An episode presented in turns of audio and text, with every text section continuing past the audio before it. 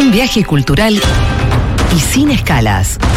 Las recomendaciones de Fito Mendonza Paz en Ahora, dicen. ¿Qué trajiste, Fitus? Traje un pelotón de películas de Martin Scorsese en ocasión del estreno de su última película, Los Asesinos de la Luna. Tres horas y media dura. Opa. Hay que verla, por supuesto, en cines o en Apple TV Plus cuando es que se estrene. Pero lo que me fijé es eh, qué películas de Martin Scorsese están en plataformas. Encontré 16 películas. Opa. Y se las voy a recomendar, si me dejan, ¿Una a una? todas. y sí, qué sé yo. ¿Cuánto tiempo tenemos? ¿Y ¿20? cinco? Ay, bueno, vamos a hacer lo que se pueda. Las separé en pelotones. A ver. Las primeras tres, la Santísima Trinidad de Scorsese. Buenos muchachos en Gustalas. HBO Max, Taxi Driver en HBO Max y Toro Salvaje en Prime Video. Quizás las mejores tres películas de Scorsese. Buenos muchachos, quizás la mejor película de mafia de la historia. Y eso que El Padrino es una película de mafia, amigues. Sí. Pero Sí, sí, sí. hay quienes dicen que Buenos Muchachos está a la altura o si no es eh, mejor. El siguiente pelotón, El Lobo de Wall Street, quizás la última gran película de Scorsese, ya tiene casi 10 años diríamos. Está en Prime Video y en HBO Max. La película que hizo con eh, Leonardo DiCaprio, el último de sus colaboradores. Matt Damon. Eh, exacto. No, Matt Damon ahí no, Los Infiltrados. este, Ah, tenés razón.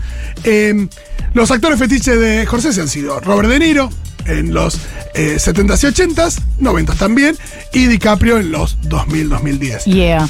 ¿Qué, eh, qué otra película? Rey de la Comedia, una película maravillosa, quizás de las no tan vistas de Scorsese por nuestra generación. De hecho, no la vi.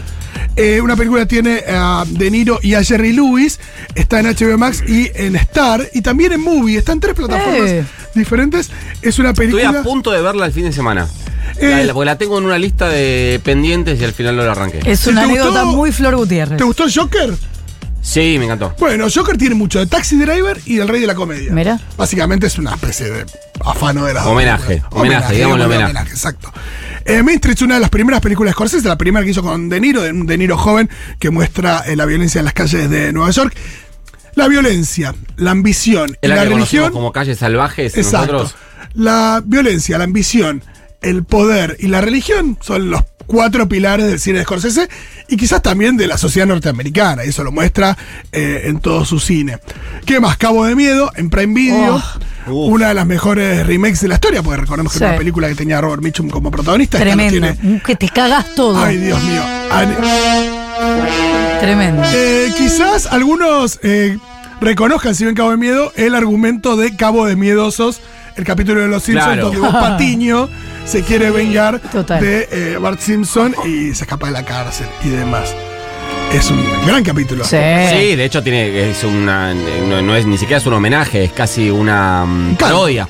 Sí, eh, hermoso. se cuelan en el como Scream. todo. Sí. Casino del año 1995, también en Prime Video con Robert De Niro, Joe Pesci. Demasiado larga. Esa dupla. ¿Qué? No, Opa, opa, Dios opa. santo. me ¿qué- aburrió. Me aburrió esa película. De hecho, para mí, para mí, para mí, para mí, eh, para mí es top 3, ¿eh? Eh, Yo, yo lo tengo en mi top 3. No, ni en Porque hay una cosa de la adolescencia y de haberla visto en ese momento. Quizás. Es espectacular. Para mí, bueno, está en este segundo pelotón, pero me una maravilla. La, la. Uf, también está James Woods. Eh, Los Infiltrados en Prime y en HBO Max. La película por el que finalmente le dan el Oscar a Scorsese. Eh, Los Asesinos de la Luna va a ser la película, la décima película de Scorsese nominada al Oscar a Mejor Película. Y va a constituirla, pues todo seguro va a suceder, la décima nominación de Scorsese como director. Solamente una vez ganó la película y el director, que fue Los Infiltrados 2006, que no es ni por asomo la mejor película de Scorsese, No. pero es una maravilla. ¿Por qué? Porque cualquier película de Scorsese está por encima del 90% del resto de las películas que existen. Estamos hablando de un director ¿Le que. gustará a Fito Scorsese no? Y estamos hablando de uno de los mejores directores vivos, sin duda. Es un tipo que lo puedes comparar con Kurosawa, con John Ford, con Hitchcock, gente que se murió, pero también, qué sé yo, con Coppola, con Spielberg, gente que está viva. Y muy prolífico, o sea, no, no todos los directores sacan películas así con esa asiduidad. Ni hablar, y también hay algo respecto de, de la última película, Los Asesinos de la Luna, que es una película que, que no recuerda tanto a las películas de Scorsese. Si bien tiene a, De Niro y a um, DiCaprio, digo, sus dos, direct- sus dos actores fetiche, tiene algo la película respecto de cómo está hecha, cómo está realizada, el tranco y demás, que no. Que, habla de un director que a los 81 años sigue evolucionando y creando cosas diferentes y nuevas. Total. Y eso es un montón. ¿Cuánto nos quedan de las 16? Nos quedan un puñado. La Isla Siniestra en Netflix, el irlandés también en Netflix. Oh. El color del dinero con Tom Cruise y Paul Newman en Star. Eh, Bringing Out the Dead. No acordaba del color de dinero que era de Scorsese. Claro que sí, es la que le valió el Oscar a, eh, a Paul Newman. Eh, otra con Nicolas Cage, que es conductor de ambulancias, que se llama Bringing Out the Dead, que es muy divertida.